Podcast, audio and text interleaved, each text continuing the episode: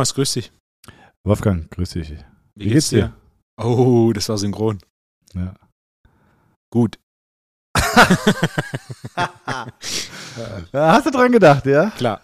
Thomas, bei dir, Gut. Alles gut. was macht dein Training? Ich habe gestern Ganzkörper drin. Ich, hab's- ich, ich komme gerade aus Berlin. Die Woche davor war ich in München, jetzt war ich gerade in Berlin. Ähm, ich habe es letzte Woche nicht zum BJJ geschafft, weil ich so ein bisschen mich nicht 100% fit gefühlt habe. Kennst du das, wenn du so, so Ja. okay, wenn ich jetzt heute trainiere, könnte es mich umhauen. Und dann, dann war, habe ich echt hin und her überlegt, weil ich wollte auch unbedingt hingehen, weil es wäre das dritte Training in der dritten Woche gewesen, dass ich quasi in diesen Flow komme. Aber es hätte mich gekillt und es war die richtige Entscheidung. Jetzt habe ich gestern aber wunderschön ein Ganzkörpertraining äh, absolviert, was aus Kniebeugen, zwei Sätzen Romanian Deadlifts, Bankdrücken und Klimmzügen bestanden hat. Und äh, ja, jetzt mache ich Ganzkörpertraining und einmal BJJ. Morgen gehe ich ins BJJ und ich, ich tüftel noch so ein bisschen am Jonas rum, dass der mal mitkommt. Oh, sehr gut. Ja. Dass ich dem auch mal so ein bisschen die Leviten lese, dass ich das, das Stück Gammelfleisch hier mal auf der Matte zerreiße. Äh, genau, liebe Grüße an der Stelle an dich, Jonas. Wie heißt sehen, Jonas?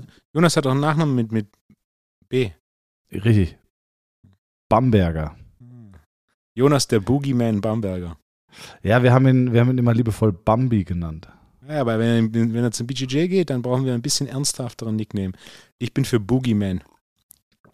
Das passt, schön Boogeyman. mit, das passt schön mit, der, mit seinem äh, Nachnamen. Ich, ich, ich nenne Bambusbone. Ist ein Tick weniger Oder, aggressiv. oder Breibirne. Ach, das ist ein Tick weniger aggressiv. Ja, okay, okay. Äh. Jonas, die Breibirne. Oh, ich merke gerade, ich habe ich hab einen fatalen Fehler gemacht. Ich habe meinen dicken Sweater noch an. Ja.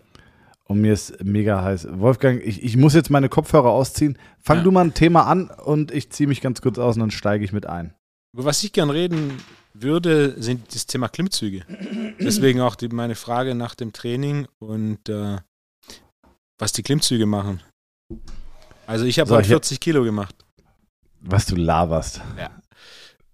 Almost. Wenn du, wenn, du, wenn du 40 Kilo gemacht hättest, hätte ich safe ein Video via Insta von dir bekommen, wo Hamza äh, schwer, äh, ja, halb hyperventilierend dich anfeuern würde. Komm, Wolfgang, komm, komm. Und dann, dann, danach hätte ich noch irgendwie 15 Sekunden Trash-Talk von dir bekommen. Entsprechend glaube ich nicht, dass du 40 Kilo gezogen hast. Wie viel ziehst du im Moment? Äh, ich habe 15 gemacht jetzt. Also seit, seit, äh, seit den zwei Wochen Pause mit Corona ist da nicht viel passiert. Und ähm, ist es dann, wie viele Wiederholungen mit 15? Eine. Zehn. Da bin ich schon, bin ich, bin ich besser dran. Ich weiß, was hast du gemacht? 35?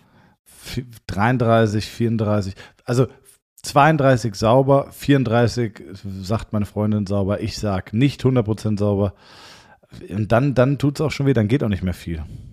Was machst du gerade? Sechs Wiederholungen? Nee, ja, ich mache gerade Bodyweight. Ein- Ah, okay. Jetzt bin ich auf Bodyweight so ein bisschen umgestiegen, wegen BJJ.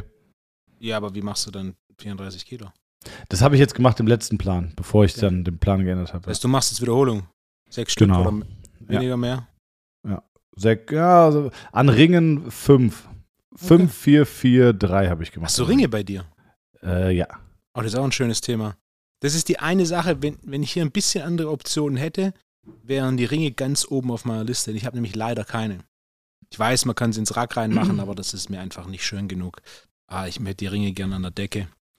Dann würde ich sie mehr benutzen. Aber geht leider nicht wegen Statik. Der Architekt ist nicht bereit, mir hier ähm, einen Zettel auszufüllen, dass ich Schrauben in die Decke machen darf und die Hausverwaltung lässt es nicht tun, solange es dann keinen Zettel vom Architekten gibt. Und dementsprechend gibt es leider keine Ringe im YPSI, obwohl ich ein ganz großer Fan bin von Tra vom Training an Ringen. Und auch das immer gern verwende, wenn jemand die Möglichkeit hat, äh, das zu Hause zu installieren, habe ich auch während den äh, Gym ist zu wegen Lockdown-Phasen empfohlen und empfehle ich grundsätzlich, wenn jemand zu Hause trainiert, so eine längere Klimmzugstange und dann, äh, dann Ringe dran. Oder auch in einem Gym. Ringe ist ein, Ringe ist ein, ein Trainingstool, das zu wenig verwendet wird. Wolfgang, was sind deine drei harten Fakten zu Ringen? Also neuromuskulär ist es wesentlich, anspruch, wesentlich anspruchsvoller. Ähm, dementsprechend hast du einen Wahnsinnsübertrag auf Dips und Klimmzüge an einer festen Stange. Also ich habe schon mehrmals erlebt, wir sind so ein bisschen festgehangen bei Klimmzügen an der Stange, sind wir auf ein paar Phasen Klimmzüge auf Ringe und zurück, dann zurück auf die Stange und auf einmal sind es innerhalb weniger Workouts 10 Kilo mehr als der vorherige PB an der regulären Stange. Das wäre für mich wünschenswert. Also ja, klar, wenn du jetzt anfängst, Gewicht zu bewegen an Ringen, das hat einen großen Carryover. Dadurch, dass, das, äh, dass die Griffe sich einfach mehr bewegen, ist es neuromuskulär deutlich fortgeschrittener und damit rekrutierst du mehr Muskelfaser. Und wenn du dann, wenn du dann zurückgehst an die gerade Stange, das ist ein sehr positiver Effekt. Äh, bei Dips genauso.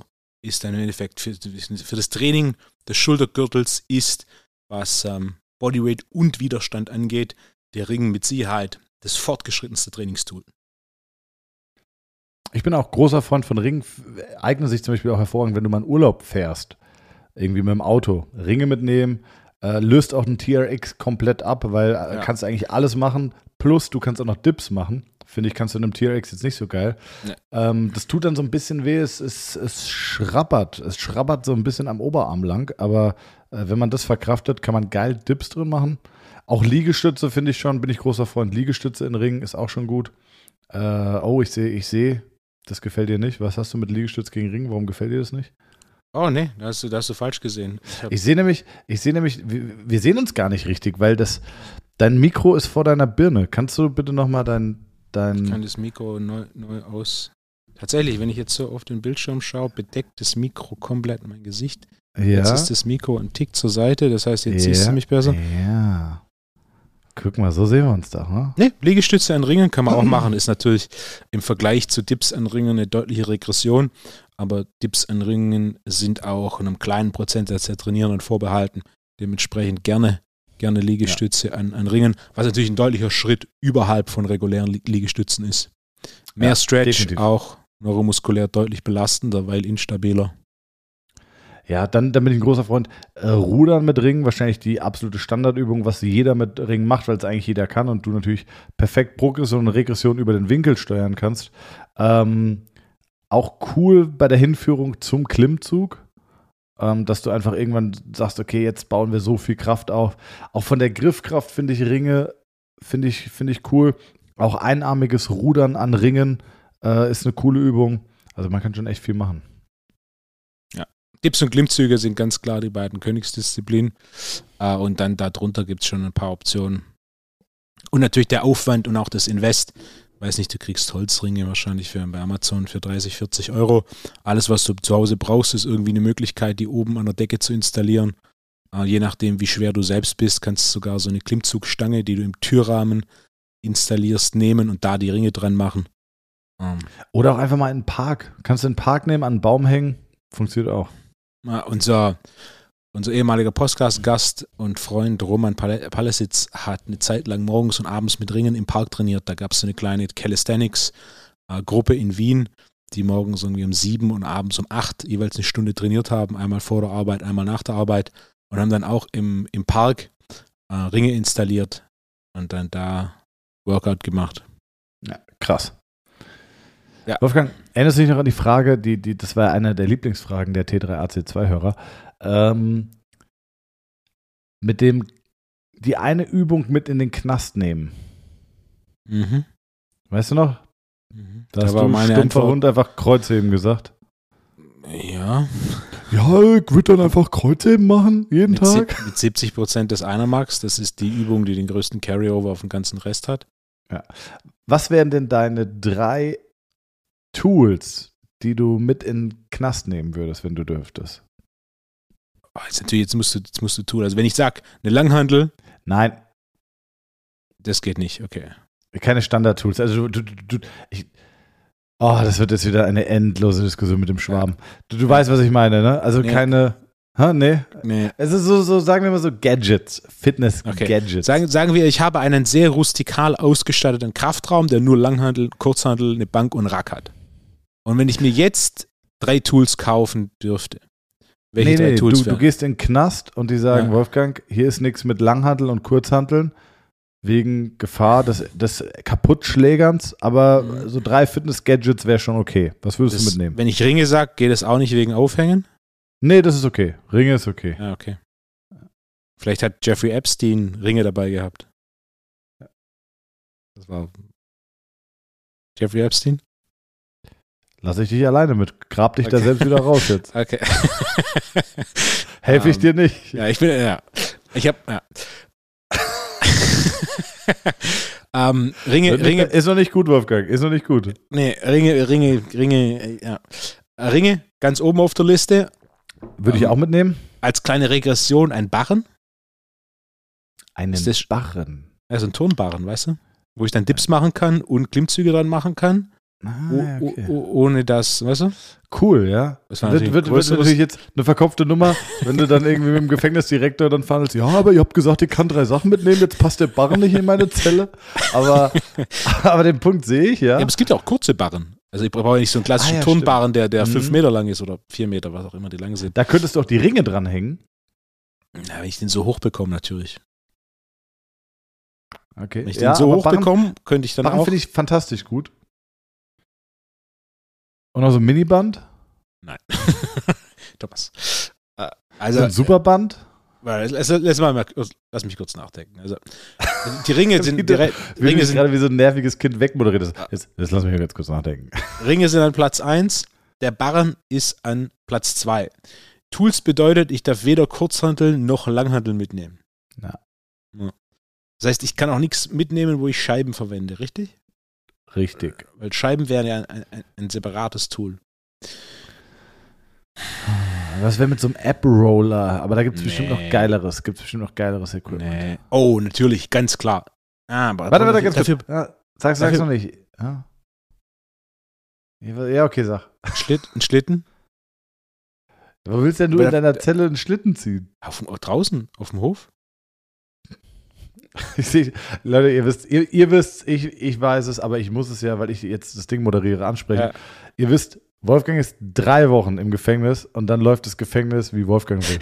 Dann werden ja Ausgangszeiten werden nach Wolfgang verlegt. So, ja, äh, ja, wir müssten jetzt in der Küche müssten wir umplanen, weil ähm, jetzt ist ja Ausgang ist jetzt zweimal am Tag, äh, weil Wolfgang will da Schlitten ziehen. ha. Äh,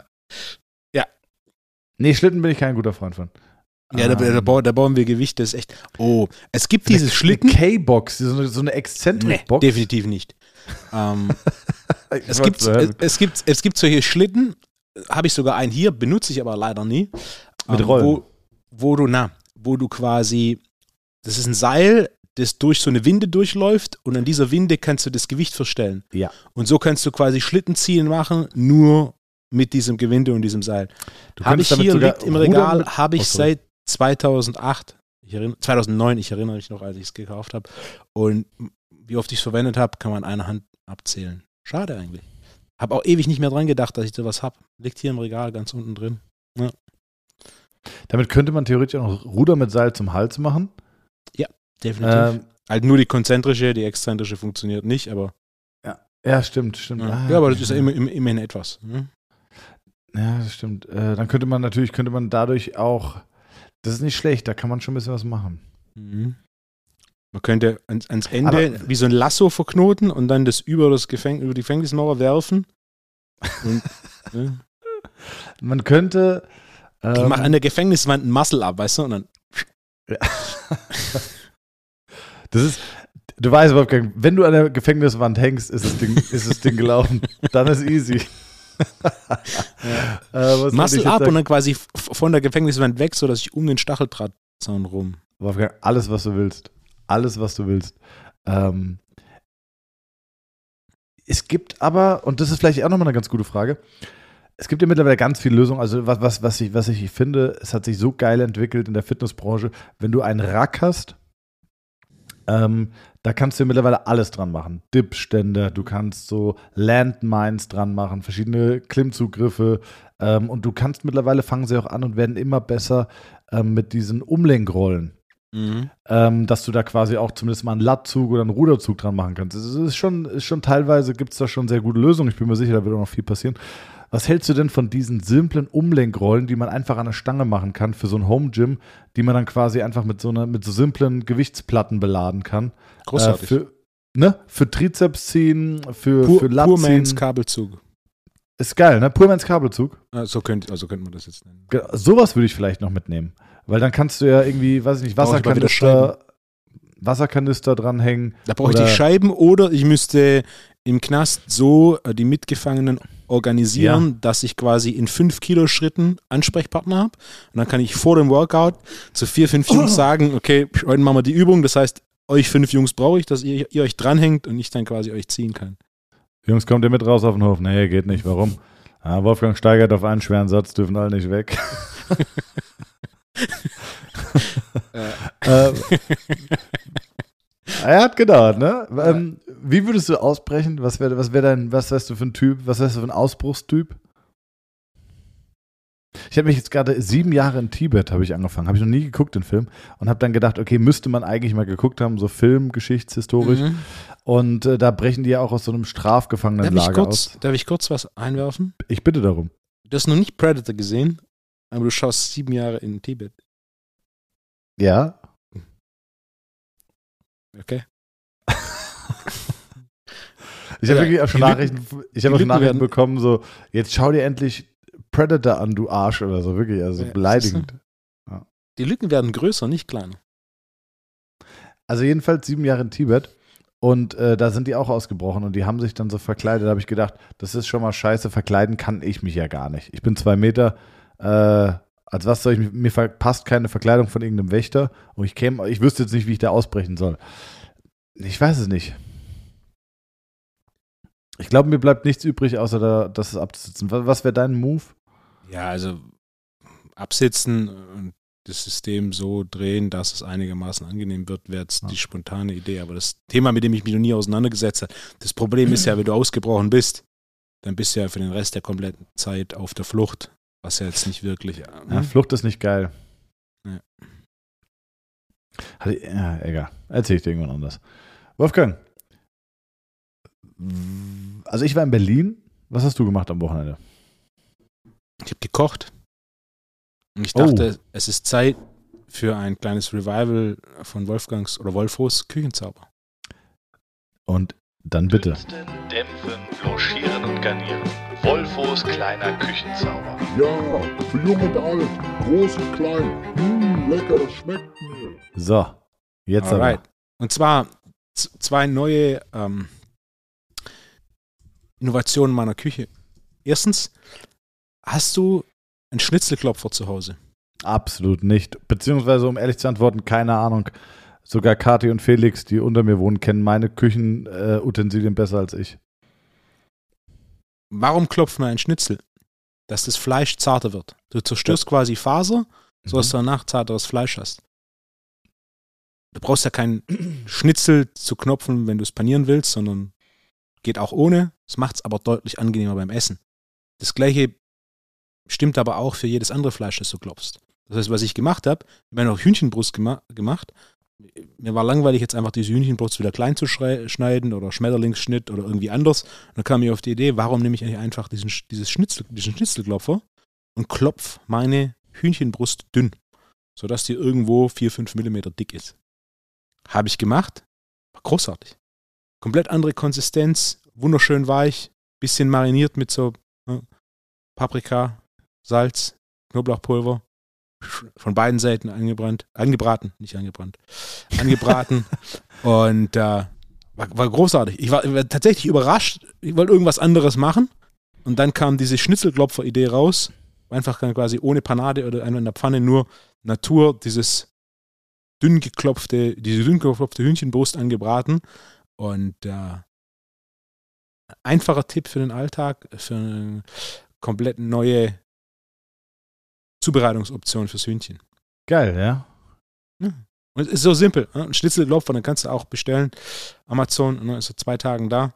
Und dann einfach auch ein bisschen in so, sowas wie Hühnchen, ein bisschen Variation reinbringen. Funktioniert mit, definitiv auch mit Pute. Ähm, das ist, einfach ein bisschen durchklopfen, ist dann deutlich zarter.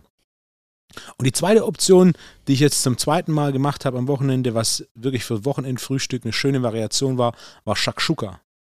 Ja, geil. Habe ich nur bis vor ein paar Wochen noch nie zu Hause gemacht, sondern immer nur, wenn ich es gegessen habe, im Hotel gegessen. Und irgendwann kam dann meine Frau auf die Idee, mal am Wochenende erst anderes zum Frühstück. Und dann habe ich ja Shakshuka gemacht, schön die Zwiebeln abends davor, eine Stunde lang karamellisieren lassen, Tomatensauce drauf, nochmal eine Stunde. Und dann am nächsten Tag ähm, quasi in, in der Tomatensauce die Eier pochiert, bisschen Schafskäse drüber, bisschen frische Kräuter, Petersilie, Koriander drauf. Großartig. War, war eine sehr schöne Abwechslung zum Frühstück. Ähm, für alle, die beim Frühstück ein bisschen gelangweilt sind, eignet sich natürlich jetzt mehr fürs Wochenende als für unter der Woche. Ähm, gibt auch Rezepte, wo du quasi die Zwiebeln und Tomaten und es dann 20 Minuten ziehen lässt und dann äh, die Eier reinmachst. Bin ich aber kein Fan von. Die Tomatensauce braucht ihre Zeit, bis die ein bisschen cremiger wird und aus der, Sü der Säure die Süße der Tomate ein bisschen mehr zum Vorschein kommt. Und wie viel Tomatenmark kommt da rein? Gar keins. Okay. Ich bin so, ich muss jetzt einfach mal anfangen zu kochen. Hast du dir eigentlich diese Pfanne da gekauft, für die wir da Ja, Werbung klar. gemacht haben? Klar. Und kam die an? Ah, nee, der, der hat drei bis vier Monate Produktionszeit. Ach Quatsch. Ja, also ich habe sie bestellt, 3. Januar direkt morgens. Und dann dauert es drei bis vier Monate, bis die dann auch tatsächlich ankommt. Krass. Ich habe angefangen dieses Jahr Konsum zu fasten. Habe ich dir, hab ich dir durch, erzählt mit der Pfanne, die Geschichte? Nee. Ich war, wir hatten drüber geredet und ein paar Tage später äh, war ich abends durch Zufall bei einem Freund und dann bin ich etwas länger gewesen und dann habe ich dort Abend gegessen, gab es Jakobsmuscheln und dann holt er seine Kindermannpfanne raus und der Kindermannpfanne die Jakobsmuscheln. Ich so, hä? Oh, hat er mal zum Geburtstag geschenkt gekriegt. Inklusive Gravur. Und ich habe davor, äh, ich war in der Küche schon echt oft, ich habe diese Pfanne noch nie gesehen, oder mir ist nicht aufgefallen. Und dann war ich, hey, habe ich auch. Ähm, oder bestelle ich jetzt auch, sobald es wieder aufgeht. Geil. Die ging sogar, war gar nicht so teuer, oder? Nee, nee, also für die, für die Qualität und dafür, dass es eine Schmiedeeiserne ist, im Gegensatz zu der Gusseisernen von Creuset, Mhm. ähm, ist es von, von Qualität versus, ich habe sie dann auch, ich habe sie dann in der Hand gehabt und mir angeschaut, also für das Invest ist das eine großartige Pfanne, ist auch eine lebenslange Garantie drauf, also. Ey, Ich, hab- ich, ich mache so Konsumfasten irgendwie. Ich, ähm, Ach, so ich kaufe kauf mir nichts. Also ich habe es jetzt den ganzen Monat schon durchgezogen. Bücher habe ich ausgeklammert. Äh, habe heute drei Bücher bestellt, aber ähm, Also statt den trockenen Januar machst du den schwäbischen Januar. Aber ich trinke auch nichts. Also ich trinke auch keinen Alkohol im Moment und ich muss sagen, ich vermisse gar nichts. Also ich, mir fehlt kein Alkohol. Es ist. Ich überlege, ob ich das jetzt mal auf unbestimmte Zeit einfach durchziehe. Ist auch nicht, als hätte ich jetzt gesagt, oh Gott, ich muss jetzt mal eine Alkoholpause machen, um Gottes Willen. Ich habe schon, ich habe immer sehr, also eigentlich wenig getrunken, äh, mal bei einem Anlass, aber na, deswegen mal gucken. Ähm, Wolfgang, weißt du noch unser Thema, was wir heute machen wollten? Gut, was steht auf deiner Liste? Huhn, Shakshuka, Klimmzug und ich dachte, wir sollten für den Moment das Ganze auch mal ein bisschen therapeutenspezifischer machen. Ja, denn da schließlich Therapie und Training oder Training und Therapie, richtig? Richtig. Und deswegen folgende Frage. Wenn du einen einzigen Test machen könntest, du hast 100, 100 Kunden, Patienten in deinem Ja. Fall, die mit einem Problem kommen und du darfst nur einen einzigen Test machen, Oh, um zu identifizieren, was da das Problem ist. ähm, Innenrotation Hüftgelenk. Aber die Probleme sind ein ganzes, ganzer Körper. Also selbst wenn, wenn, ähm, wenn die Schulter das Problem ist, würdest du trotzdem Innenrotation Hüfte machen.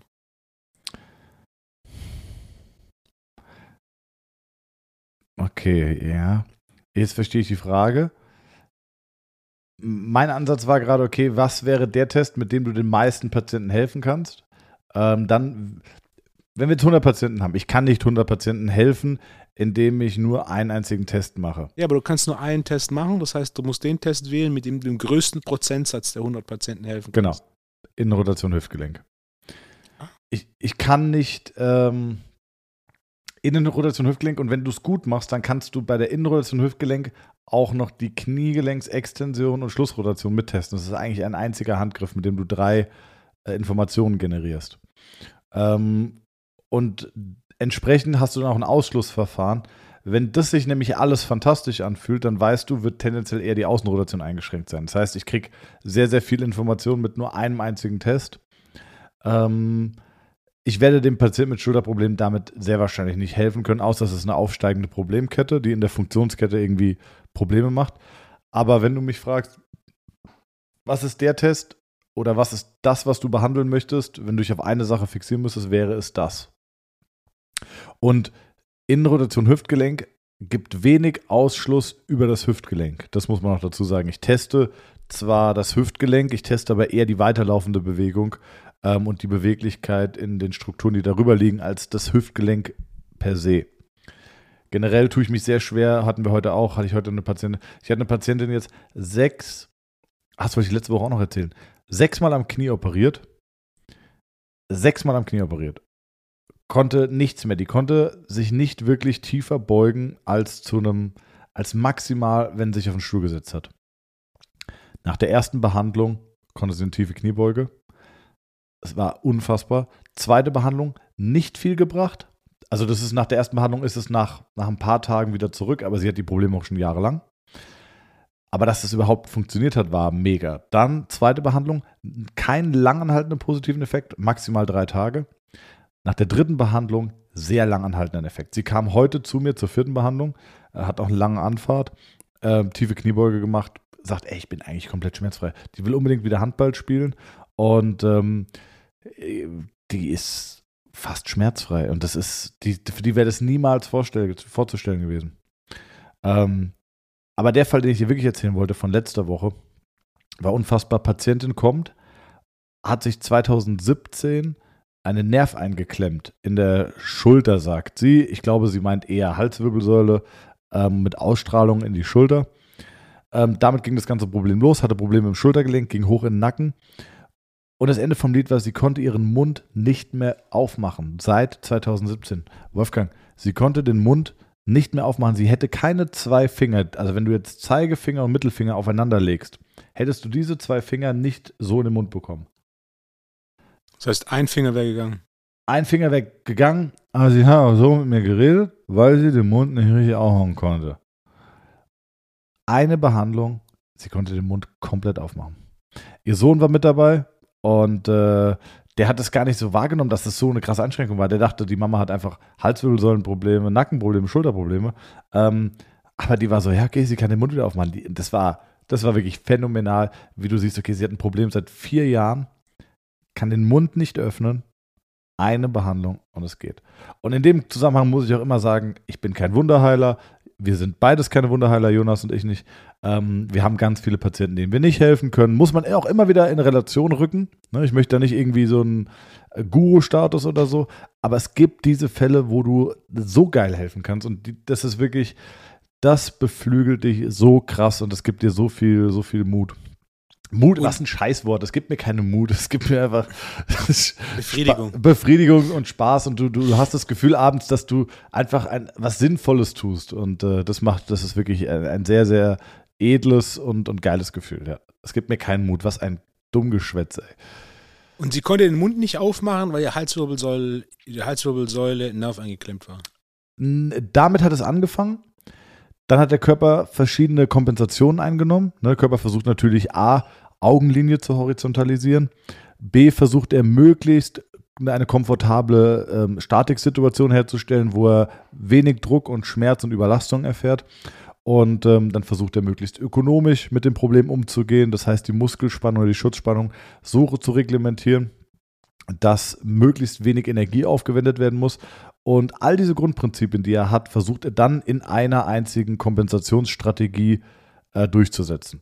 Und das hat bei ihr dazu geführt, dass Bewegung in der Halswirbelsäule fast nicht mehr möglich war. Wenn die Bewegung der Halswirbelsäule nicht möglich ist, ist auch Bewegung der Schädelplatten teilweise nicht möglich. Und du brauchst für eine Öffnung des Kiefers auch weiterlaufende Bewegung in den Schädelknochen. Und wenn das nicht gegeben ist, kriegst du es nicht auf ewig lang in, in, in, in physiotherapeutischer Behandlung gewesen. Und übrigens, das ist was, da kotze ich ja im Strahl. Bei CMD, Kraniomandibuläre Dysfunktion, also eine Kiefergelenksproblematik. Eigentlich sagt CMD, ist eine Diagnose vom Zahnarzt, irgendwas stimmt mit dem Kiefer nicht. Und dann schickt er zum Physio. Und der Physio, die Standardbehandlung ist einfach, die drücken auf den Massetermuskel. Oh, das tut asozial weh, bis der Patient halt einfach schreit sondern das machen die einfach Woche für Woche und dann passiert nichts. Aber es gibt überhaupt keine Strategie dahinter. Es ist einfach wieder nur, oh, Muskel ist fest, muss ich machen, Muskel weich. Das ist das, was passiert. Ähm, aber sich mit der Gelenkmechanik auseinandersetzen, passiert niente. Ich habe einen Tour de France Rennradprofi gehabt, der ist bei der Weltmeisterschaft äh, gestürzt, mit dem Kiefer aufgeschlagen und der Kiefer ist komplett rechts schief gelaufen, hat jedes Mal geknackst. Hat er vorher nicht gehabt. Ähm, das hast du auch gesehen, wenn du ein Video machst, der macht den Mund auf und der Kiefer geht nach rechts weg. Äh, eine Woche später war Paris-Roubaix, Kiefer korrigiert, Probleme weg gewesen. Und äh, das, das geht, das kann man machen, ja. Aber man muss halt wissen, wie. Testing. Ja. Testing ist die Grundlage. Testing, not guessing. Richtig. Innenrotation Hüfte. Welchen Test machst du? Ich nehme den Oberschenkel und drehe nach innen. Okay. Der Patient liegt auf dem Rücken. Mhm. Sorry, ich muss ein bisschen snacken. Ich habe massiv Hunger. Sorry für die Schmatzgeräusche. Mhm. Sorry, warte. Warte, du machst Daumen hoch, Daumen runter. Das, der, der Patient liegt auf dem Rücken. Mhm. Korrekt. Der, der, die Hüfte ist gestreckt oder angewinkelt. Ich mache beides gern. Am liebsten arbeite ich erstmal mit gestreckter Hüfte. Gestreckte Hüfte, gestreckte Okay. Knie, also so wie wenn du in Rückenlage Genau. liegst. Und dann, dann Nimmst das, drehst du die Zehen nach innen. genau, greifst, eine Hand greift am Oberschenkel, die andere greift am Unterschenkel. Ähm, so drehst du nach innen und dann kriegst du auch noch mit, kriegst auch noch ein Gefühl für die Rotationsfähigkeit vom Knie oder ob da was blockt. Und dann drehst du es maximal nach innen, soweit du kannst. Und dann Mhm. wirst du feststellen, ist es ein zähes Bewegungsgefühl, ist es zäh ähm, oder ist es weich und dreht sich gut durch. Es geht auch um das Endgefühl. Du drehst die Bewegung, bis sie zu Ende ist. Und wenn die Mhm. Bewegung zu Ende ist, ist die Frage, kann ich dann trotzdem, wenn ich möchte, noch ein bisschen weiter drehen, also über diese Barriere hinweg? Und ist dieses über die Barriere hinwegdrehen angenehm, erträglich für den Patienten und, und für mich auch gut zu spüren? Oder ist es so, ich drehe in Richtung Endgefühl, in Richtung Barriere und merke aber schon, oh, sorry, Frosch im Hals, äh, und merke aber schon, ah, das Gefühl ist zäh, es ist zäh, es, es geht nicht so gut, es ist nicht so flüssig, ich habe schon einen Widerstand von Gewebe, Kapsel, Gelenk, whatever, komme an das Barriereende und danach geht aber auch nichts mehr weiter. Das ist quasi die Pathologie, die dann auch sehr auffällig ist. Äh, Ich mag es in Rückenlage mit gestrecktem Bein, finde ich, es lässt, lassen sich die, lässt sich das Endgefühl und vor allem der Weg zum Endgefühl deutlich besser palpieren und anfassen, als wenn ich es jetzt mit 90 Grad Hüftgelenksbeugung und dann in so einem Wiegegriff mache. Mache ich auch teilweise zur Differentialdiagnostik oder zur Überprüfung äh, der Primärhypothese, aber ich mache das nicht so regelmäßig. Ja. Okay, das heißt zusammengefasst, der, der Test mit gestreckter Hüfte, gestrecktem Knie, drehst du einfach den Fuß nach innen und guckst dann gerade so ein bisschen, wie weit geht's und wie fühlt sich das am Ende an, beziehungsweise wie reagiert der Patient aufs Ende.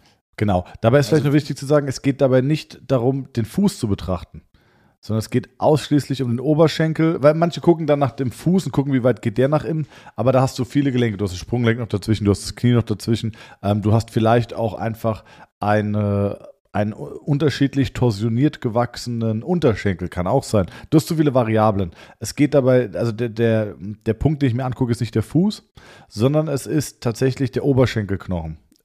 Ich gucke gerade auf den Knochen drauf und dann teste ich nach innen außen. Und wenn du dann gebeugte Hüfte machst, beugst du die Hüfte, sodass der Oberschenkel vertikal ist und du beugst das Knie, sodass es der Unterschenkel horizontal ist. Genau, Knie und Hüfte 90 Grad. Okay. Und dann In- drehst du nach außen und da kannst du dann mehr mit einem Winkel arbeiten. Genau, da arbeitest du mehr mit Winkel. Da geht es dann aber auch eher um das Endgefühl. Ähm, Welchen Winkel hättest du da gerne? ah, individuell. Individuell. Also circa. Wenn ich das, wenn ich, äh, wenn ich eine Innenrotation mache, bei einer Innenrotation muss ja der Unterschenkel nach außen. Genau. Dann macht nämlich der Oberschenkel eine Innenrotation. Es sieht zwar äh, nach einer Außenrotation aus, wenn man das Bein nach außen dreht, aber der Oberschenkel macht eine Innenrotation. Äh, vielleicht verbal jetzt nicht so gut zu erklären. Ähm, pff, 30 Grad, 40 Grad, irgendwo so. Aber wenn sich das Endgefühl bei 10 Grad trotzdem gut anfühlt, ist es für mich auch in Ordnung. Das ist ja eine Sache, bei der ich sehr häufig missverstanden werde. Mir geht es ja nie darum, äh, zum Beispiel auch jemanden gerade zu machen. Ja, also, ähm, ja, ja, es, ge- wenn jemand schief ist, ja, also es gibt dieses Schiefsein, das ist aber auch eher ein Gefühl, wenn du mal äh, wirklich schief warst, jetzt, äh, dann merkst du, okay, ich, ich stehe irgendwie nicht mittig, ich belaste nicht gleichmäßig, ähm, aber es geht nicht darum, jemanden per se gerade zu machen, weil zum Beispiel ein Hochspringer, der wird immer ein stärkeres Sprungbein haben, auch wenn der auf der anderen Seite trainiert oder der wird immer ein explosiveres Sprungbein haben. Ähm, der wird auch statisch sich darauf angepasst haben. wenn ich den jetzt in Anführungszeichen gerade mache, werde ich dem mehr Schaden zufügen als Nutzen. Also es geht auch darum, den Patienten in seiner sozialen Rolle oder seiner beruflichen Rolle, wenn es halt der Sport ist, zu verstehen und dann auch äh, zu entscheiden, okay, was tue ich dem Gutes und was lasse ich halt. Quasi funktionale Disbalance. Genau, das ist eine funktionale Disbalance. Ja, wunderschönes Wort. Ah, sehr gut. Ja. Sehr gut, noch nie benutzt. Äh, Vielleicht zeige ich dir das mal bei dem Kompressions-, äh, beim Akupressurkurs am 31. März. Ah, Das heißt, du kommst. Weiß ich noch nicht. Warte, lass mich mal ganz kurz in den Kalender gucken. Aber ich hab's, aber du siehst, ich hab's auf dem Schirm Ja, und es würde mich Geburtstag. tatsächlich interessieren. Ja, scheiß auf meinen Geburtstag. Ist wirklich komplett unwichtig. Warte mal, jetzt sind im Februar, März. Das hätte dein Warte, Zehnjähriger ich- selbst aber so nicht gesagt. Ja, das stimmt. Warte, ich gehe ganz kurz meinen Kalender durch. Hier bin ich auf Barbados, dann Mauritius, dann mache ich Kapstadt, von Kapstadt nach Stockholm, Stockholm, Seychellen. So, ich gehe nur gerade, es ist viel Urlaub geplant. Ähm, das ist der Jonas im. Oh, okay. 31. ist ein Donnerstag. Nee, ich bin im April. Doch, ist ein Donnerstag. Ist ein Donnerstag, ne? Ja. Hm. Donnerstag Ja. bei dir und dann Freitag habe ich frei. Könntest du da ein Roundtable? Ah, nee, du hast wieder Seminar, ne? Ach, Wolfo. Da kann man mit dir auch jetzt nicht irgendwie mal was starten abends, oder? Mit mir kann man grundsätzlich abends nicht starten. Kommt natürlich dran, was bei dir was starten ist. Freitag Ja, gut, ist, wir- mittlerweile- Alkohol, Samstag Äh, ist Neurotransmitter, Na. Mittwoch ist Gewichtheben. Mittwoch ist Gewichtheben. Mhm. Ah, ja. Mittwoch ist Gewichtheben. Du, da würde ich mich vielleicht sogar auf Gewichtheben, würde ich mich vielleicht sogar einladen lassen. Da, Dann kriegen ich- aber, da kriegen wir aber Probleme mit der Decke. Ja. Das ist auch die, eine Form. die, kleine, die kleinen Scheiben auf die Langhantel machen. Ja. Ich mach's draußen im Garten. In der Tiefgarage. Darfst du den eigentlich mitbenutzen hinten, diesen Garten da? Ja, äh, klar. Ja? Und machst du Ja. das auch manchmal? Ganz früher habe ich mich da so nachmittags mal, wenn ein Kunde zu spät kam, habe ich mich da rausgesetzt. Ah, mittlerweile ist aber Kippchen dann immer nochmal geraucht. exakt. Ganz, ganz früher war da sogar eine Ausstellung von Gartenmöbeln. Im allerersten Jahr Ja? war so ein äh, Gartenmöbel. ähm, Es war ein Innenausstatter, der auch Gartenmöbel hatte und diesen Garten im Sommer genutzt hat, was, was, also, was der Hammer war. Also war quasi, du hattest plus minus acht verschieden designte Gärten in diesem einen Garten drin. Wir hatten so eine ri- riesen Buddha-Statue und so Rollrasen und das war echt Geil. schön. Aber Okay, also aber mit, Mittwoch würde ich dann zum Gewichtheben kommen. Dann würde ich Donnerstag Akupressur machen. Dann könnte ich beim Akupressurkurs könnte ich dir nochmal die Innenrotation zeigen. sehr gut. Und dann düse ich Freitag wieder heim. Ne? Und Samstag, Sonntag habe ich wieder selber Seminar. Das könnte, könnte man eigentlich machen, ne? Ja. Und danach ist ja schon unser FIBO-Wochenende. Exakt. Ey, Wolfgang. Ey, riecht Buddy Time. Ey, Buddy Time mit Wolfo und Zwei- Tommy. Zweimal in einer, in einer Woche. Warum sagst du das so? No, das ist, das ist ne? Ja. Vorfreude, würde ich da sagen. So ein klein bisschen. Ähm, bevor wir vielleicht nochmal ganz kurz auf FIBO eingehen. Äh, Ich habe dieses Jahr einen Stand an der FIBO. Ich wurde tatsächlich mehrfach gefragt, ob ich eigentlich auf die FIBO gehen würde. Und habe ich gesagt, im Podcast haben wir doch darüber geredet, dass es dieses Jahr den ersten YPSI-Stand gibt. Ah ja, habe ich gehört, aber war mir nicht so bewusst. Deswegen hier äh, ganz klar, es gibt einen YPSI FIBO-Stand ähm, an der FIBO 2022. ey, weißt du, was noch geiler ist als ein FIBO-Stand, Wolfgang? Erleuchte mich. Ein Kumpel, der einen FIBO-Stand hat. Ey, da hänge ich einfach, hänge ich einfach einen Banner dran. Das ist genauso, das ist genauso wie, weißt du, was geiler als ein, als ein Bootsführerschein ist? Ein Kumpel, der einen Bootsführerschein hat. Weil dann muss der fahren und du hast einfach die ganze Joy-Time. Äh, Würde dich, also, würd's dich krass stören, wenn ich da einfach so ein Training- und Therapie-Banner nebendran hänge? Äh, ist kein Platz. Das erkläre ich dem, das erkläre ich dem, äh, dem, dem, dem Miniband-Importeur, der neben dir den Stand hat, dem erkläre ich dann so, ja, wir müssen das hier drüber hängen. Kennst, kennst du noch diese, diese laufenden Litfaßsäulen in USA, die die oftmals machen, wo dann einer so ein Schild vorne und hinten hat? Ja, fantastisch. Äh, Das sind Akrobaten, das sind Athleten, ey. Also, da hat, da hat Jonas, Jonas schon mal einen Nebenjob für die vier Tage. Das stimmt. Hm. Und weißt du, was du machen könntest, statt dass du, dass du so zwei Tafeln nimmst? Du baust einfach eine Massageliege auseinander, um so ein bisschen dieses Thema Therapie und Training abzuholen. Verstehst du, wie ich meine? Dann hat er quasi die eine Hälfte der Massageliege ist in einem Winkel vorne und die andere Hälfte der Massageliege ist im Winkel hinten. Und dann hast du das quasi als Werbefläche für Therapie und Training. Das habe ich nicht verstanden. Ich habe auch nur halb zugehört. Ähm, weil ich aber dann, weil ich schon zum nächsten Thema wollte. Du hast ja Jonas angesprochen gerade. Und du Mhm. hast ja auch gebeten, dass Jonas dir auch nochmal eine Der Frage Boogeyman. stellt. Ja. Jonas wollte, sollte dir auch nochmal eine Frage stellen, ne? Hast du eine Hamza fragt eigentlich die Woche? Definitiv. Okay, dann, dann ist es jetzt eine so. mit historischem Hintergrund.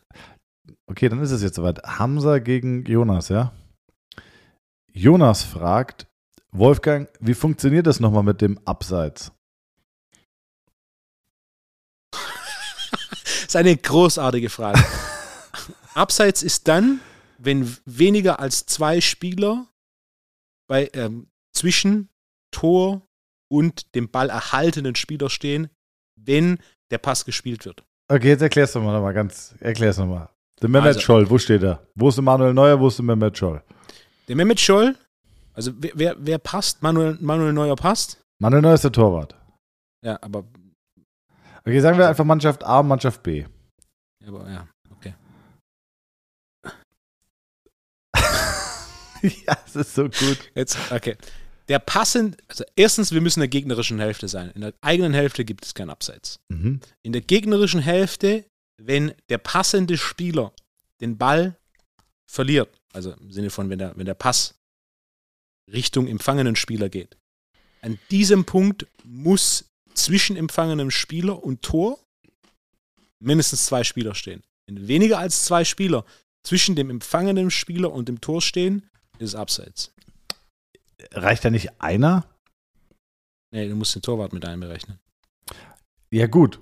Zwischen dem Torwart, Nee, nee. Das ist, kannst du nicht mit Torwart rechnen, denn es gibt Situationen, wo der Torwart zu weit im Strafraum ist und dann ist es tatsächlich, also bei einer Ecke kann das zum Beispiel vorkommen, dass ein Feldspieler an dem Pfosten steht, der Torwart in den Strafraum rausgeht und dann quasi nur der Feldspieler, also ein Spieler zwischen dem Tor und dem empfangenen Spieler steht und damit ist es trotzdem abseits. Deswegen musst du mit Spielern und nicht mit Feldspieler und Torwart rechnen. Es müssen zwei Spieler zwischen Tor und empfangenen Spieler sein, an dem Punkt, an dem der Pass gespielt wird. Sehr gut. Jetzt hast du mich ein bisschen zu früh unterbrochen, weil die Frage war noch gar nicht zu Ende gestellt. Da war noch ein Komma. Also äh, Jonas wollte wissen, Wolfo, wie funktioniert das nochmal mit dem Abseits, Komma, passivem Abseits? Okay. Das sind jetzt zwei Fragen. Es ist ein Komma. Es, ist, äh, es gibt ein Fragezeichen. Entsprechend Passives Abseits ist, wenn du im Abseits stehst, aber nicht ins Spiel involviert bist. Und damit ist es kein Abseits. Wolfgang, herzlichen Glückwunsch. Das ist ja fantastisch. Fantastico. Habe ich hier direkt zwei Punkte geholt? Es war eine Frage. Oh, oh, warte mal, warte mal. Es ist eine Sache noch offen. Habe ich, bin ich zum zweiten Mal auf diesen Porsche-Schlüssel eingegangen? Wie meinst du? Okay, Thomas, die erste Frage in diesem Jahr hast du direkt richtig beantwortet, Danke, danke, danke. aber leider war die Antwort falsch. What? Was? Dass es mit Le Mans zu tun hat, ist ein Mythos. Wenn du das googelst, findest du es überall im Internet. Wenn du bei Porsche im Museum eine Tour machst, erklären die dir, dass es ein Mythos ist, dass es nichts mit Le Mans zu tun hat, sondern es war nach dem Zweiten Weltkrieg, hat man das nach links gesetzt, weil man dann weniger Draht verbauen musste und das dementsprechend günstiger war. Das ist typisch schwäbisch. Aber Ja. Wolfgang, das tut mir trotzdem leid, den Punkt, den, den lasse ich mir nicht abziehen. Das Okay. ist wie wenn Günther Jauch jetzt irgendwann sagt so, ja, ähm, die Millionen, äh, das müssten wir jetzt, aber da haben wir jetzt herausgefunden im Nachhinein, das funktioniert dann auch alles nicht mehr. So, Ja, aber war leider dann doch, ähm, ich habe echt gegoogelt danach, weil ich dachte, ja, ja, aber du findest überall diese Geschichte von Mil- Millemont. Die hat wahrscheinlich einer, ne, ist eine nette Geschichte, hat wahrscheinlich einer irgendwo geschrieben und dann wurde es übernommen, aber Porsche selbst stellt das als ganz klar als Mythos dar, äh, dass es nichts mit Le Mans zu tun hatte, sondern es ging um Draht. was machst du im Porsche-Museum? Da war ein Kunde von mir, ich war auch im Porsche Museum, ich habe es aber ohne Führung gemacht, oder? Ich habe eine Führung gehabt, aber ähm, mit, mit jemand, der nicht die offizielle Führung gemacht hat. Und der hat dir das erzählt, kein- ganz kurz nur. Der hat es mir nicht erzählt, sondern Jemand, der ein nicht die Kunde. offizielle Führung macht, Okay. der hat dir diesen Mythos Warte, warte, erzählt. Okay. Der Mythos, das basiert darauf, dass ein Kunde von mir die offizielle Führung im Porsche Museum gemacht hat. Ich war vor kurzem im Porsche Museum, hätte eigentlich die offizielle Führung machen sollen, habe das dann aber in aus Gründen der Effizienz abgekürzt, da ich mit jemand da war, der sehr viel Ahnung hat. Und dann habe ich quasi mit ihm diese Führung in kurzer Version gemacht, wo das leider nicht dabei war. Nur ganz kurz, also die Information stammt von jemandem, der dort war und die Führung mit jemandem dann gemacht hat. Das ist mir so ein bisschen zu viel stille Nee, die Information kommt, die Information ist quasi ein Highlight äh, der, der Führung im Porsche Museum, wo die quasi dir unter anderem dann erklären, dass das quasi, dass es ein Mythos ist, dass das nichts mit Le Mans zu tun hat. Also Aber das hast ja du nicht mit eigenen Ohren gehört, sondern das hast du Nee. über einen Kunden. Das ist mir zu viel stille Post. Das Nein, nein. ist wie wenn du sagst, Spielplatz, am Ende kommt Sandmann raus. Ähm, Nein, nein, er ist ja keine stille Post, sondern er hat es im Porsche Museum gehört ich betitel es als den stille Post-Effekt nach Thomas Armbrecht. Bitte auch genauso weiter benutzen. Das ja, aber der stille Posteffekt. Gibt es das? Ich google jetzt mal. Gibt es den stillen Posteffekt, Wolfgang? Glaubst du?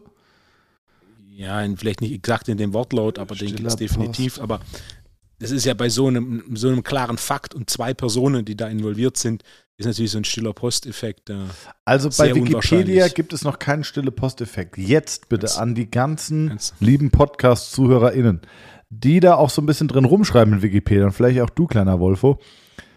Bitte legt mal den stillen Posteffekt an. Beschrieben von äh, Physiotherapeut und Intimmasseur Thomas Armbrecht aus Mühltal bei Darmstadt, äh, der äh, ja am 24.01.22 den stillen Posteffekt im Podcast beschrieben hat. Genau, das wäre super. das heißt, der Podcast ist dann die Referenz. Ja. Großartig. Hat mir der Sohn eines sehr bekannten Fernsehmoderators hat mir ähm, mal gesagt, ich krieg's nicht mehr ganz zusammen, wer sagt denn, dass ein gesprochenes Wort bei YouTube weniger Gewicht hat als ein geschriebenes Wort in einem Buch? Fand ich ein, fand ich ein gut, also nach dem Thema, nur weil es in einem Buch steht, muss es jetzt nicht mehr Gewicht haben. Fand ich eigentlich ganz gut. Natürlich wirkt ein Buch irgendwie, Der Weg zum Buch ist ein anderer als zu einem YouTube-Video. Das stimmt. Und ich bin ja auch bei dir und ich glaube auch in der Sache sind wir uns einig. Aber ich fand das trotzdem ganz gut, weil es gibt auch katastrophal schlechte Bücher, muss man auch sagen. Ja. Ähm, Wolfgang, jetzt gucke ich nochmal hier. Sollen wir direkt zu Hamza fragt übergehen? Ja, komm. Und zwar ist es ein Aufgreifen einer der ersten Folgen des Podcasts, in dem du mir eine Frage gestellt hast. geil, oh Gott. Und zwar hast du mir die Frage gestellt, ob ich schon mal getestet hätte, ob mein Fuß genauso lang ist wie mein Unterarm. Mhm. Und Hamza fragt, Thomas, ist es richtig, dass der Durchmesser, das, das ich muss selber lachen, so begeistert bin ich von der Frage heute, dass, dass der Durchmesser des eigenen Zeigefingers identisch ist mit dem Durchmesser des eigenen Nasenlochs? Äh, wo gemessen? Thomas. Der durch. Es ist, das ist keine ernste Frage, oder? Sicher. Der Durchmesser. Es geht nicht um den Umfang. Der Durchmesser. Du kannst auch den Umfang nehmen, das kommt das gleiche raus. Du willst jetzt einfach nur, dass ich mir den Finger in die Nase stecke. Ich sag, ich sag ja. Und die Antwort ist? Das, das ist eine Frage, da, da gibt es keine klare Antwort drauf. Ja, aber Leute, da, da kann man auch keine Punkte verteilen. Das ist schwerer Tobak. Ich, ich, ich erbitte mir, mich da auch ähm, Weißt du, strukturell so ein bisschen am Jonas zu orientieren. Wir haben ja. ja, Ey, nimm, ich habe jetzt eine Frage, ich habe jetzt so eine Frage, Wolfgang. Also In einem Hamza Kampf, fragen, nee, ich höre jetzt nicht auf zu reden. In einem Kampf um Leben und Tod zwischen Hamza Hm. und Jonas, wer gewinnt? Oh, das ist eine gute Frage. Also, der Gewichtsvorteil ist bei Jonas, der Kraftvorteil ist bei Hamza. Glaubst du? Ja. Ja. Ja, warum? Hamza macht Klimmzüge mit 70 Kilo. Hamza wiegt Zusatzgewicht. 12. Mit Almost. 70 Kilo, okay, krass. Hamza wiegt gut 80 Ja Kilo. gut, da kann er, da kann er kräftig ziehen, aber ob er auch kräftig Ja. schlagen kann, ist die Frage. Was drückt er? Äh, Hamza hat früher, ich weiß nicht mehr, was es genau war, Schutzgeld. aber hat- hat bei der deutschen Meisterschaft geboxt. Nicht dein Ernst. Ja, ja. Weltergewicht war es, wenn ich mich, mich richtig erinnere. Also untere Gewichtsklasse, leichtere Jungs, aber war bei, bei deutschen Meisterschaft. bei der süddeutschen Meisterschaft ist er Dritten, Dritter geworden, wenn ich mich richtig erinnere. Ähm, also nicht nur hat er Kraft im Lad, sondern er kann auch boxen. Also ich Ja, frage okay. nochmal Hamza, um dass ich, dass ich meine Fakten hier nicht verdrehe, aber wenn ich mich richtig erinnere, war er bei der deutschen Meisterschaft und sein bester, bestes Abschneiden war süddeutsche Meisterschaft, dritter Platz. Ähm, und Weltergewicht war Ja, gut, dann, dann, dann, dann glaube ich, geht, Ja. geht Johnny, Johnny Johnson geht unter. Ja. Ja. Ähm, wir wollten eigentlich über Metaphern reden, Guck, Wolfgang. Warte, warte, warte, Ja. warte. Lass lass uns das, das, das Fragending nochmal aufgreifen. Also grundsätzlich gibt es ja zwei Hamza-Fragen. Zwei Arten von Hamza-Fragen. Es gibt diese Alltags-Hamza-Frage, Mhm. so Dinge wie ähm, Durchmesser, Finger, Durchmesser, Nasenloch. Das ist eine Alltags-Hamza-Frage. Oder ob man die Musik leiser macht, wenn man, wenn man sich umdreht beim Einparken. Und dann gibt es ja die wissensorientierten Hamza Mhm. fragt, Fragen. Also zum Beispiel letzte Woche die Frage mit den Kroaten. Ähm, wusstest du, dass Hamza mehr Ghostwriter beschäftigt als alle Verlagshäuser in Deutschland zusammen? Deswegen für die großartige Finger-Nasenloch-Frage Shoutout an Cora. okay. We weißt du, was mein Problem mit der Sache ist? Ja. Mir schreibt wieder die TWUP-Page nach der Aufnahme heute und sagt, was war die Hamza fragt diese Woche? Ähm, Stimmt es, dass der Durchmesser des eigenen Zeigefingers identisch ist mit dem Durchmesser des eigenen Nasenlochs? Okay. Ist, ist es quasi, hat der Schöpfer da eine feste Korrelation entwickelt, die diese beiden Dinge exakt aufeinander abstimmt? Ich glaube, das Das ist ja Nasenloch die eigentliche Frage, aber das ist ja ausgeleiert schon über eine- die Zeit. Als Kind fängt man an, da mal rein zu, zu fingern in das Nasenloch und dann passt sich das halt an. Hm. Hm. Maybe. Aber ist ja schon, das, ist schon, das ist schon fast eine philosophische Frage. Und, und das wäre äh, Und die, die eine philosophische Frage würde ich gerne umleiten zu, zu, den fünf, zu den fünf Fragen. Weil wir wollten eigentlich über Metaphern reden. Das macht aber jetzt keinen Sinn mehr. Das machen wir nächste Woche. Ähm, wir machen jetzt die fünf Fragen. Wolfgang, bist du bereit? nein. Frage 1. Glaubst du, und damit sind wir sehr philosophisch, glaubst du an Leben im Universum? 100 Prozent. Wir müssen nur definieren, was ist Leben. Also, sehr gut, dann, dann das wird das schon wieder tiefer. Dann mach mal. Oh, keine Ahnung. Also ich, Ja, ich glaube, Grundsätzlich, wenn wir uns, wenn wir uns Leben vorstellen, wie es außerhalb dem Planeten ist, gibt es zwei Arten von Aliens. Es gibt den menschenähnlichen Alien, nennen wir ihn einfach Chewbacca. Ja? Und dann gibt es den Unterwasserwelt ähnlichen Alien. Also wenn du mal guckst, für jeden, der tauchen war, vor allem in, in besiedelteren Korallenriffen, was du da teilweise für, für Lebewesen siehst, das ist sehr ähnlich dem, also was es da an, ähm, an, an Aliens in den Filmen gibt. Aber wer sagt, dass Aliens nicht deutlich kleiner sind oder deutlich größer? Absolut, Also, ja. Komplett. äh, Könnte ein Virus eine Art von außer, außer extraterrestrial, außerterrestrischer Lebensform sein? Al- Als einfaches, also nicht, dass es so ist, sondern einfach mal in, die Frage, in den Raum geworfen. So, wir definieren Leben auf eine sehr bestimmte Art und Weise. Ja? Mhm. Grundsätzlich ein Tier oder ein Mensch, das ist das, was wir als primäres Leben definieren. Wir haben ja schon ein Ähm, Problem, eine Pflanze als Leben quasi Genau. zu definieren. Und ein einfaches Beispiel mit den Pflanzen, auch Pflanzen reagieren. Es gibt ja, dieses bekannte Experiment äh, mit so einem Baum, der, wenn er, wenn der ba ba wenn, wenn du Geräusche von einem Grashüpfer in der Nähe des Baumabs spielst, reagiert der Baum damit, dass er eine Chemikalie produziert, die dafür sorgt, dass seine Blätter anders schmecken. Ach krass. Also das heißt, der Baum hört. Punkt. Du kannst natürlich auch sagen, der hat keine Ohren, sondern der reagiert auf Schwingung, Schwingung, der reagiert auf Schwingung, die ihm evolutionär bekannt ist. Ne? Oder Ja. wie auch immer, aber Fakt ist, ich denke, dass das unsere Definition von Leben zu, zu spezifisch ist, als dass es so groß übertragen werden kann auf Leben außerhalb des Planeten.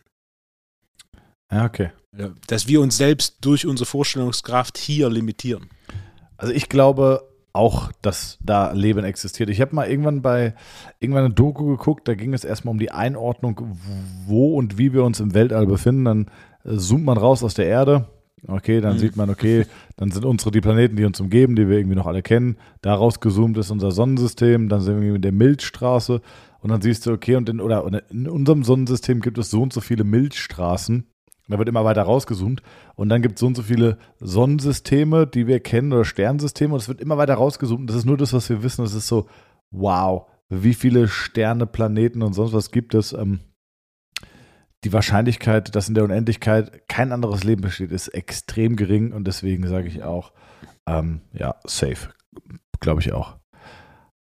Hm, Vielleicht kann die TWUP-Page da nochmal eine Umfrage machen. Das würde mich mal interessieren. Wer, wie viel Prozent glauben, dass es Leben gibt? Ähm, zweite Frage, Wolfgang. Ich erinnere mich nämlich an ein Video, was du mir irgendwann mal geschickt hast. Welchem Tier würdest du in freier Wildbahn am unliebsten begegnen?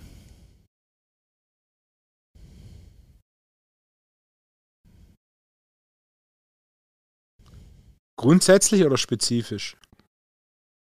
Weiß ich nicht. Also, gr- grundsätzlich, je kleiner und gefährlicher, desto größer das Problem. Ja? Denn je größer, desto einfacher siehst du es. Hm? Also wenn du, wenn du einen Bär auf Ja, die Sand, begegnen- wenn du einen Bär, wenn du einen Bär auf die Sand siehst, dann, dann kannst du dem versuchen auszuweichen und wenn du in der Gegend bist, wo, wo es Bären gibt, dann kann man sich auch entsprechend vorbereiten mit ähm, entsprechenden Maschinengewehren und entsprechenden Kurzwaffen. musst du, musst du. Hey, ein Freund von mir war mit seinem Vater in Kamtschatka. Ähm, kann man mal googeln, wo das ist. Das ist quasi die Nordostspitze Russlands.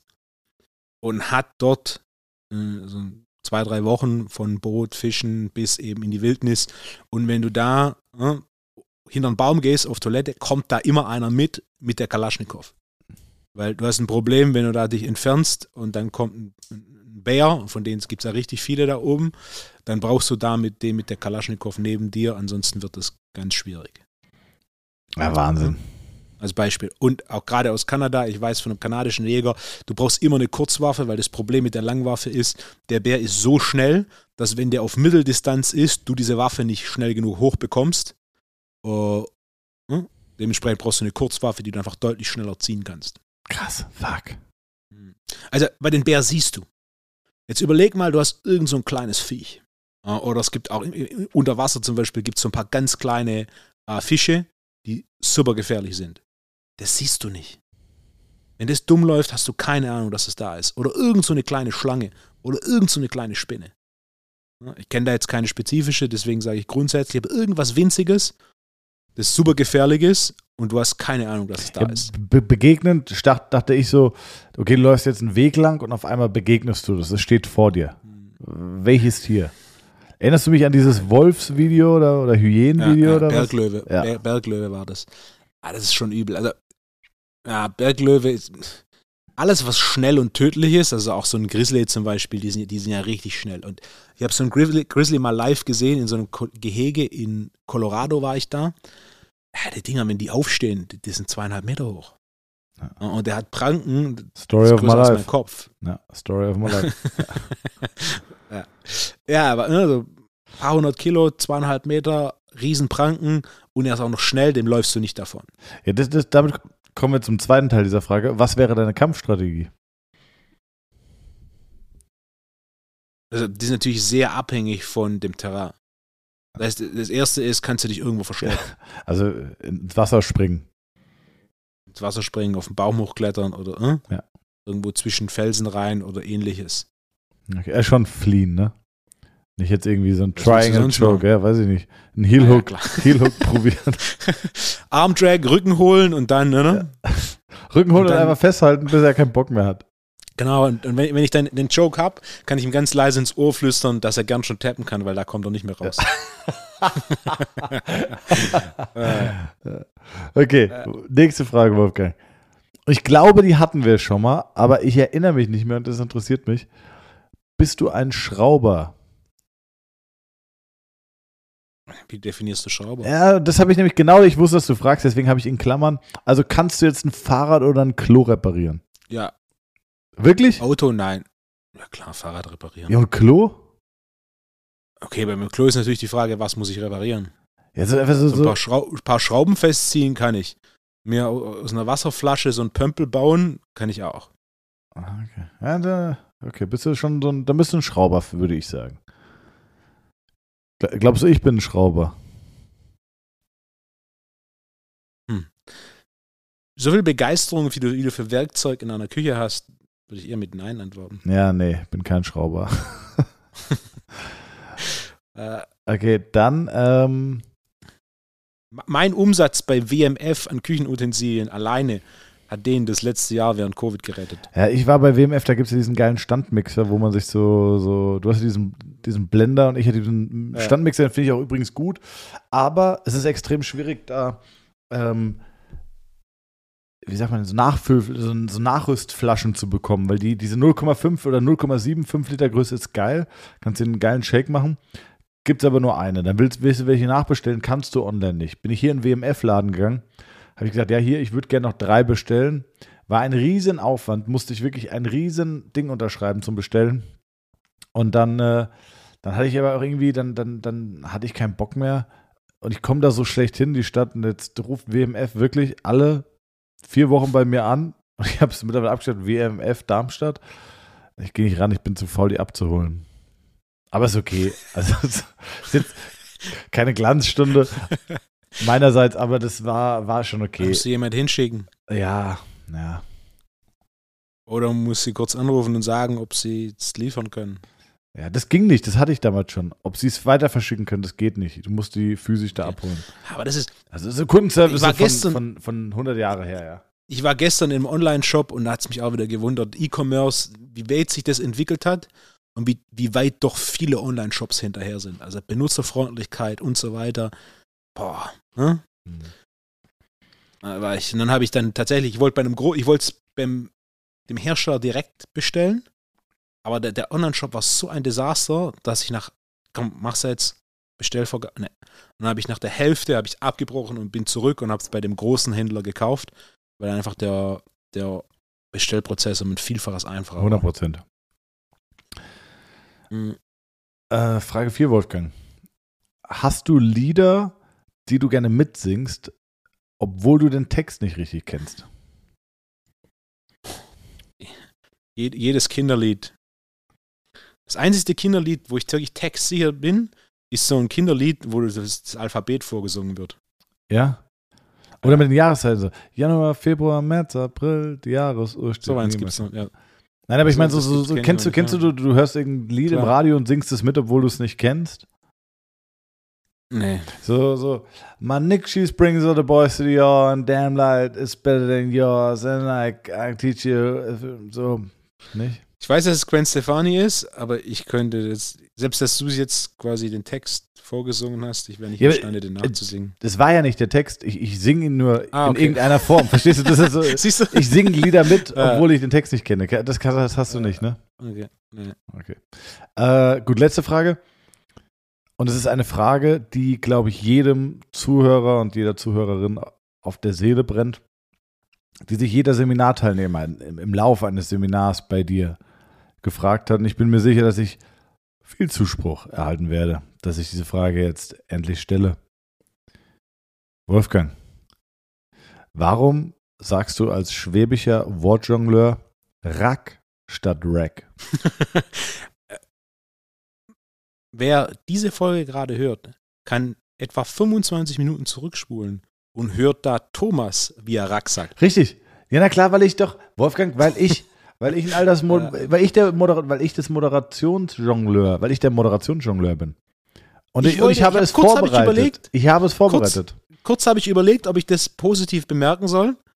Ähm, ich, ich sage Rack, weil es die eingedeutschte Form Aber Wolfgang, du bist ist. der, du, du bist ein halber Ami. Du siehst aus wie jeder Ami. Du siehst aus wie jeder Ami.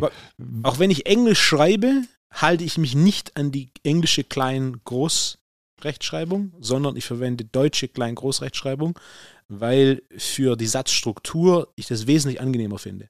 Dementsprechend sch schreibe ich auch äh, Nomen groß in Englisch, obwohl sie eigentlich in Englisch nicht groß geschrieben werden. Aber schreibst du es mit einem Ä? Also- Rack? Ha Harvey, Sp nee, mit, mit, äh, Harvey Specter hat schon gesagt, can't win, change the rules. Ja. Aber warum, sag, warum sagst du denn, du weißt ja, es Wolfos heißt, Duden. es heißt Rack. Wolfos Duden. Ja, ich sag Rack. Das ist quasi eine, deutsche Variante des englischen. Rack, das, das hört sich so. Weil du einfach, In der deutschen Sprache, im Englischen ist es Rack, aber im deutschen Satz mit Rack. okay, aber sagst du Deadlift? Persönliche Präferenz. Punkt. Sagst du Deadlift? Klar. Okay, warum sagst du nicht Kreuzheben dann? Oder, Ich sage auch regelmäßig Kreuzheben, also ich verwende beides. Okay. aber benutzt du einen Speedblender oder einen Geschwindigkeitsschneider? Siehst du, ich benutze beides nicht, aber wenn, dann würde ich Speedsblender sagen, weil es deutlich kürzer ist. Wirklich bin ich der Einzige, der massiv unzufrieden ist mit dieser Antwort. Aber es ist in Ordnung. Ja.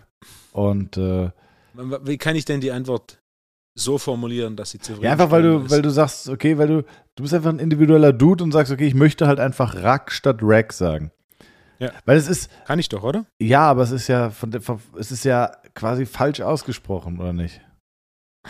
Ja, aber da müssen wir definieren, was richtig ist. Also bei, bei einer Aussprache, was ist der wichtigste Punkt einer Aussprache? Dass das, was du sagst, identifizierbar ist. Ja, aber ich bin am weißt, Anfang wovon ich weiß man rede. Nicht, wenn man dich nicht kennt, weiß man nicht, wovon du redest. Nein.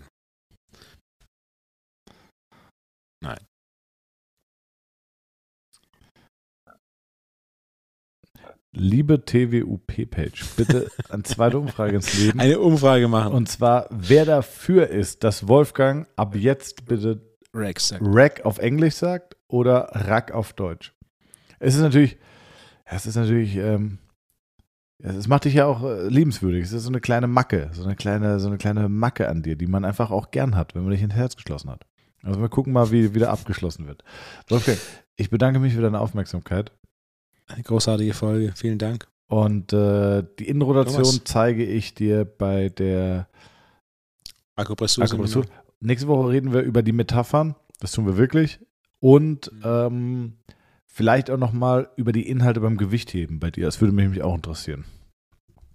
Ja, das ist ein guter Punkt. Gewicht- Mein Gewichtheben-Seminar ist anders als jedes andere Gewichtheberseminar, Ge- das du machen wirst. Und das, Aus dem simplen Grund, dass ich Gewichtheben für Athleten lehre und nicht Gewichtheben für Gewichtheben. mega. Und das ist der Cliffhanger für nächste Woche. Viel Spaß. Eine schöne Woche wünschen wir euch. Seid dankbar und Wolfgang, du darfst noch was sagen. Allen eine gute Woche. Ciao.